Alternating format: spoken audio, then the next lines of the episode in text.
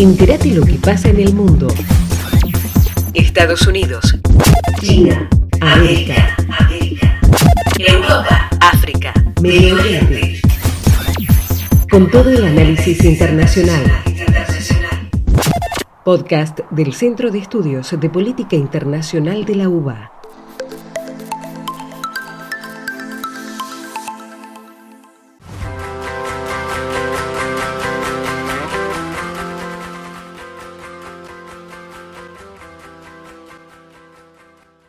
Buenos días, buenas tardes, buenas noches. Esta es una emisión más del podcast del Centro de Estudios de Política Internacional de la Universidad de Buenos Aires. Esta vez otro episodio de lo que llamamos Camino al aborto legal, seguro y gratuito en América Latina y el Caribe, el camino a nuestro derecho a decidir. Mi nombre es Joana Solís y soy co-coordinadora del Observatorio de Mujeres y Diversidades en el CEPI y hoy vamos a conversar con una compañera que se suma desde San José en Costa Rica, ella es Laura Valenciano, es activista feminista, actualmente es la directora ejecutiva de Acceder, una organización social dedicada a avanzar en el acceso a los derechos humanos de las mujeres y las personas LGTBIQ y forma parte del movimiento Aborto Legal Costa Rica, que fue creado en el 2018. Hola Laura, ¿cómo estás? Bienvenida. Hola, gracias por invitarme. Eh, un gusto tenerte con nosotras hoy.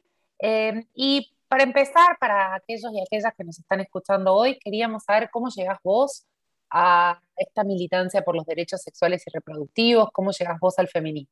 A mí eso siempre me hace un poco de gracia porque yo no creo que yo tuviera como un momento como de descubrimiento del feminismo, creo que me crió una feminista. Entonces, eh, por ahí tal vez es un poco de trampa, pero entonces crecí ya con ciertos, siento que valores y más bien creo que mis vivencias personales fueron eh, también encontrando un tiempo en el contexto nacional y global en el que había todavía más campo como para hacer activismo y hacer activismo organizado.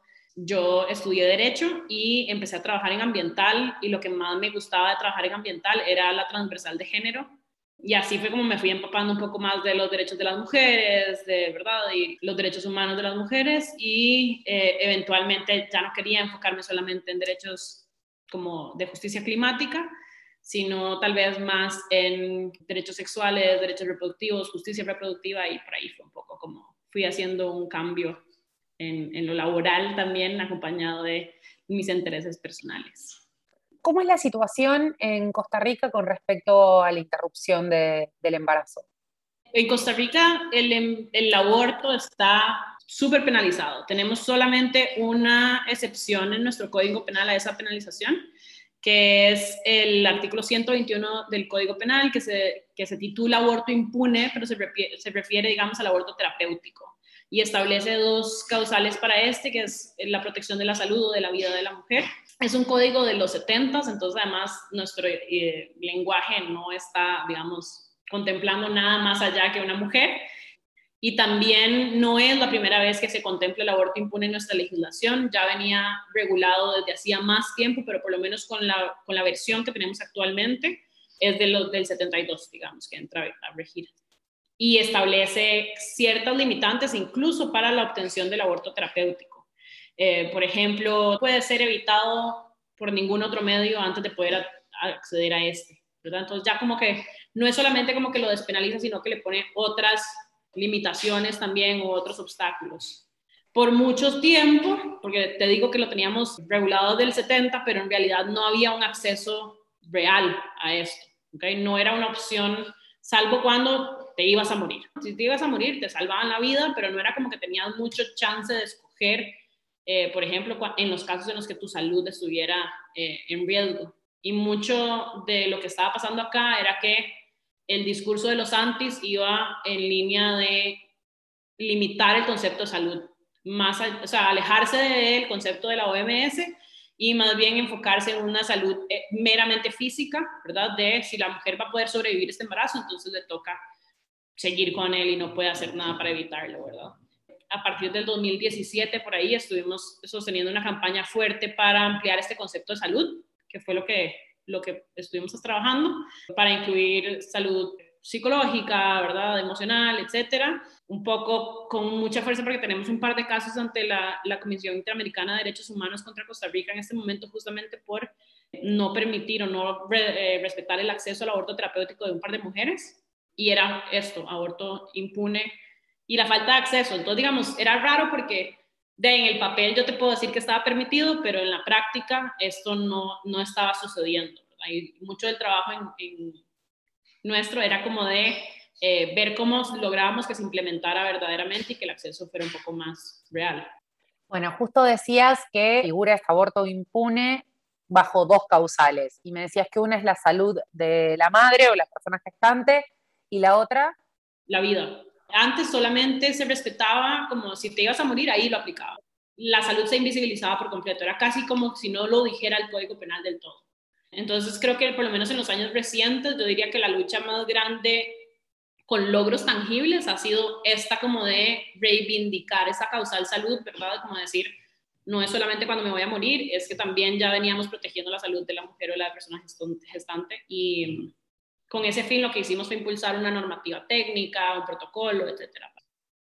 Una cosa que, me parece muy interesante que, que estabas mencionando es esta cuestión que más allá de, que esté legislado o no, el aborto es una realidad de las mujeres en América Latina y sucede. Entonces, más allá de la barrera legal, que es súper importante y existe, ¿qué otras barreras enfrentan las, mujeres y aquellas personas con capacidad de gestar que no se identifiquen como mujeres a la hora de, de tratar de acceder a la práctica, ¿no?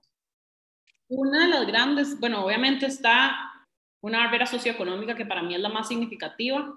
Eh, incluso cuando revisamos las maneras de acceder al aborto en Costa Rica, muchas requieren de poder pagar. O sea, sin, sin esa condición se limita inclusive más el acceso al procedimiento, ¿verdad? O sea, cuando hablamos ilegalmente, o sea, digamos, si lo decimos dentro de la legalidad, implicaría poder salir del, del país.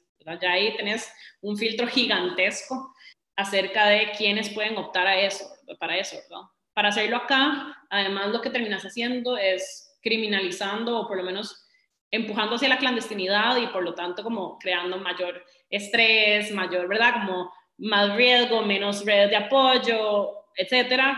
Y, creo que nada más incrementa, incrementa una desproporcionalmente, digamos, esta, como estas brechas, porque es, es muy evidente. Tenemos algunos proveedores clandestinos de, de medicamentos y al, creo que uno de los temas con nosotros es que nos faltan muchos datos. Entonces, no hay investigaciones recientes que nos revelen eh, verdaderamente, no sé, o por lo menos un aproximado de la cantidad de personas que están accediendo a interrupciones o incluso las complicaciones relacionadas con las interrupciones, porque eh, si bien tenemos una limitante en el acceso al aborto.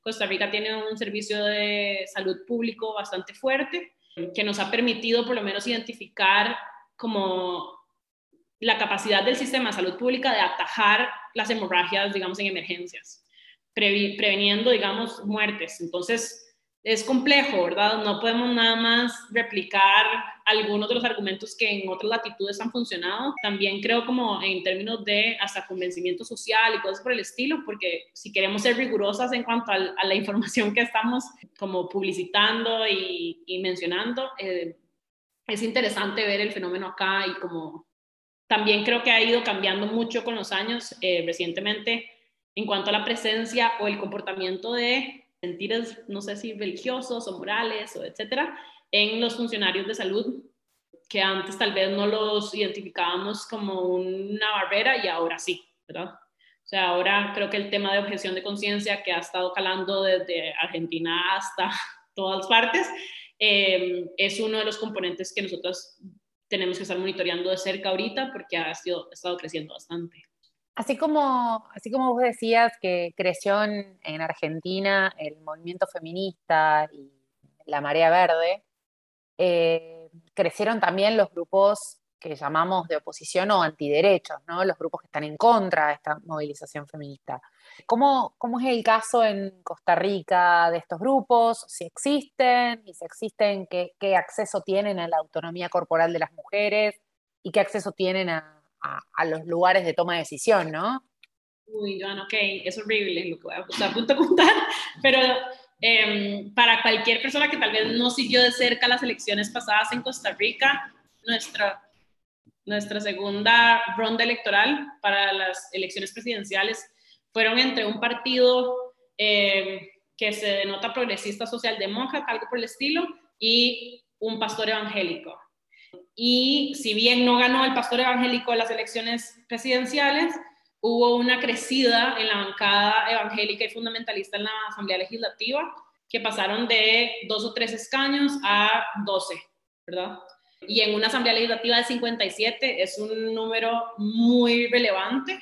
Eso significó un constante ataque, diría yo, por medio de proyectos de ley retrógrados y misógenos hacia no solo eh, el derecho a decidir eh, específicamente, porque lo intentaron múltiples veces como de empezar a limitar lenguaje, eh, ¿verdad? Y como empezar a posicionar algunos temas, traerse abajo algunos artículos, ¿verdad? Y cosas por el estilo, que era tal vez no un ataque directo al concepto de interrupción acá que teníamos en el Código Penal, pero definitivamente traía una estrategia detrás de empezar a posicionar eh, no sé, por ejemplo, la vida desde la, de la concepción, ¿verdad?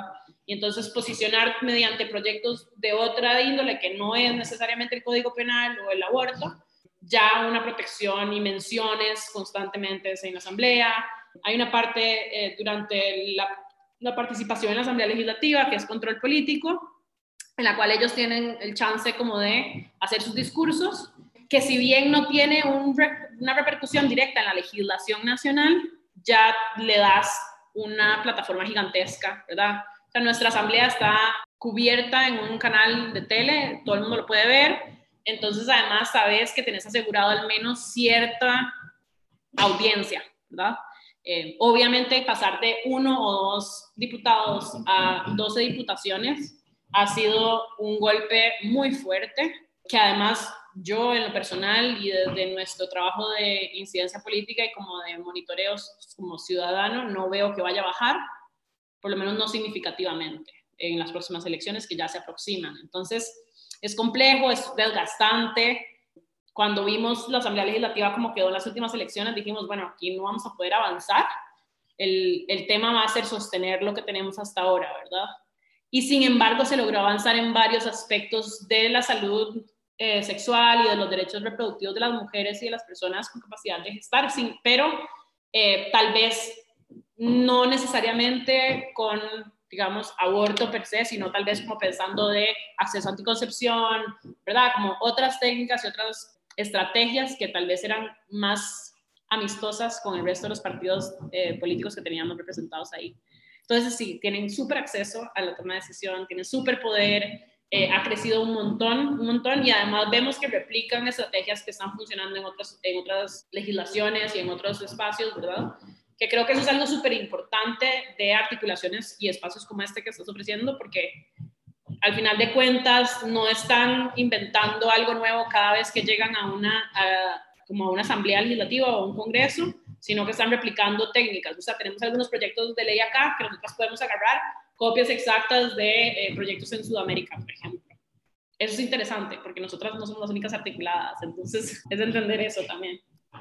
Sí, y con respecto a eso, bueno, no sé si sabrás que en diciembre del 2020 en Argentina finalmente se aprobó, después de más de 15 años de campaña, la interrupción voluntaria del embarazo.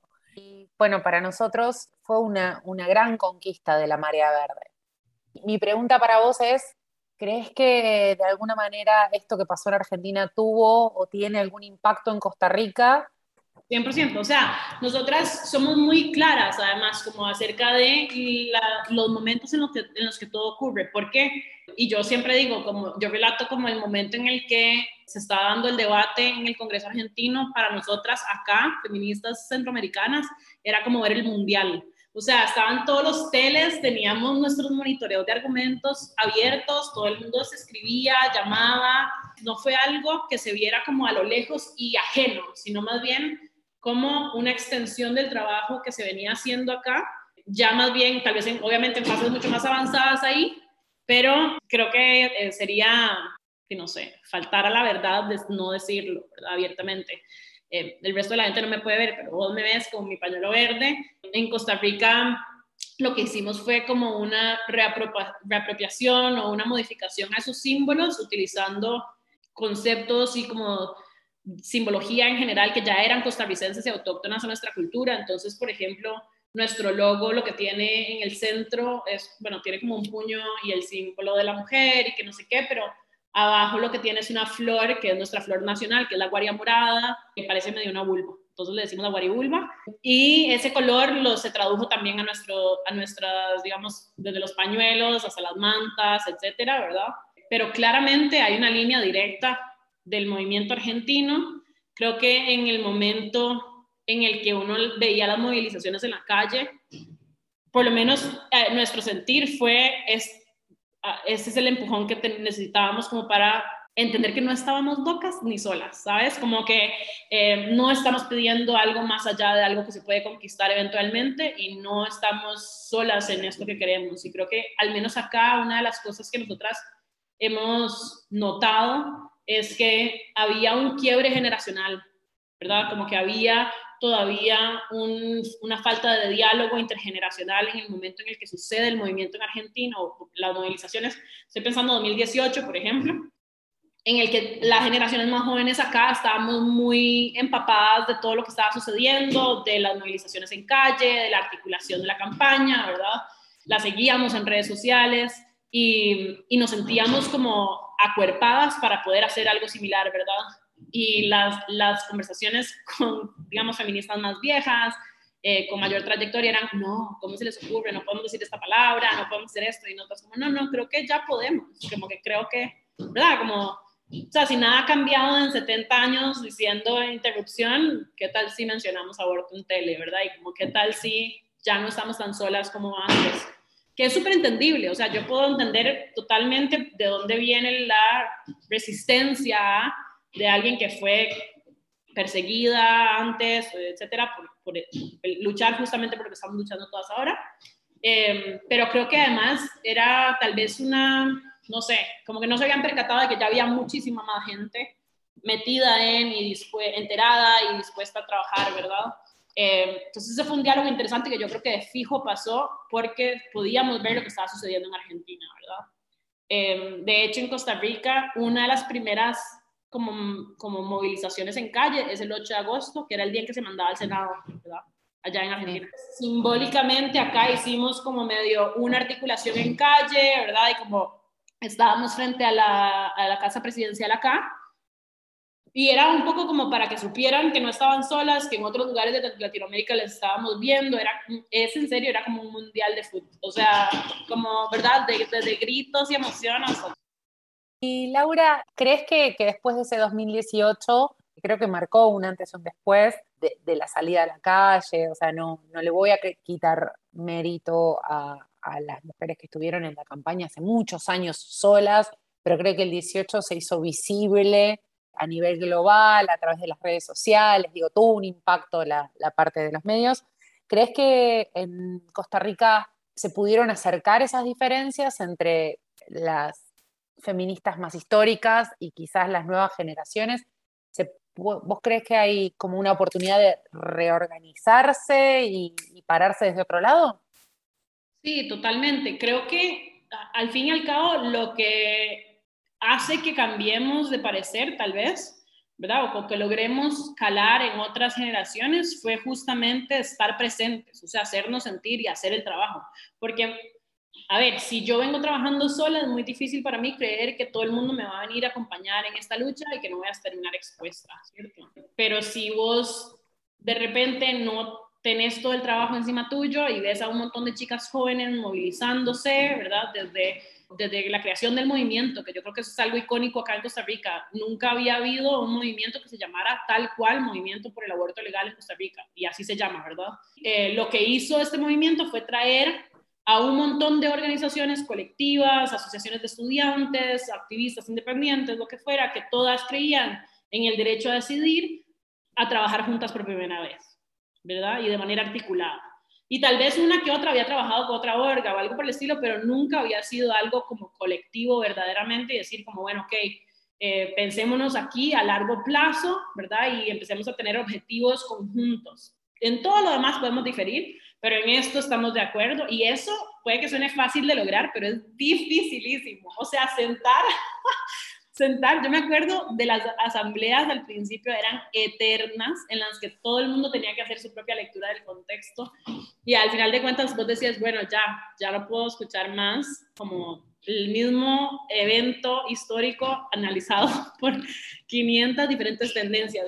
Eh, al final de cuentas uno sabía que lo que estaba pasando era eh, las negociaciones, yo creo que desde conceptuales hasta de valores que teníamos que tener para poder sentirnos cómodas de colaborar y funcionar como un movimiento nacional, ¿verdad? Entonces, eso tardamos, o sea, yo diría que tal vez durante, no sé, muchísimos meses todavía sucedía esto en el que había un estire y encoge por parte de las mismas personas que estábamos conformando el movimiento, como, aterrizar en un espacio que nos permitiera trabajar colectivamente.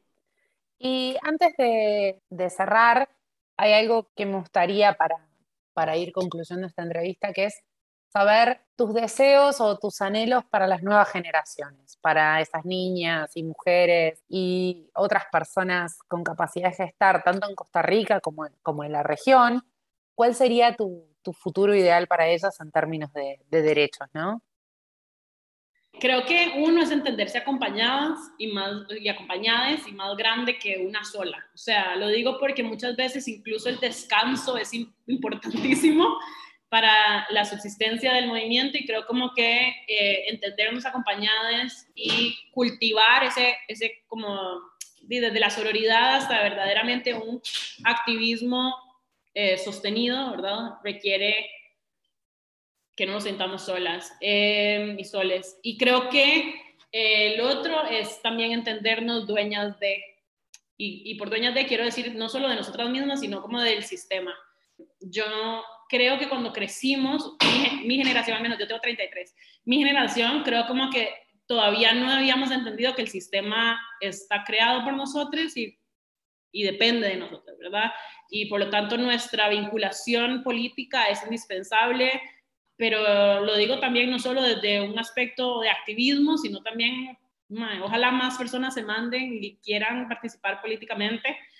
Es difícil, creo que además la política electoral es súper violenta acá al menos, eh, y violenta contra las mujeres, y es algo que todavía estamos trabajando mucho en modificar, pero es indispensable tener esa participación, así que creo que creernos o entendernos parte de un sistema o incluso como la raíz de ese sistema ayuda un montón a entender que se puede cambiar, ¿verdad? Igual así con, no sé, sistemas económicos y sistemas de justicia, ¿verdad?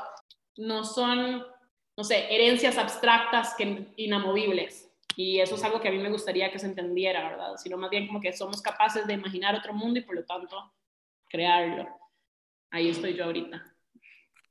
Muchísimas gracias, Laura, por, tu tiempo, por tus palabras, eh, por haber participado de este podcast del Centro de Estudios de Política Internacional de la Universidad de Buenos Aires. Están acompañadas también ustedes allá en Costa Rica por, por nosotras acá en Argentina. Muchísimas gracias. Es súper mutuo todo y me ha encantado poder conversar con ustedes. Podcast del Centro de Estudios de Política Internacional de la UBA.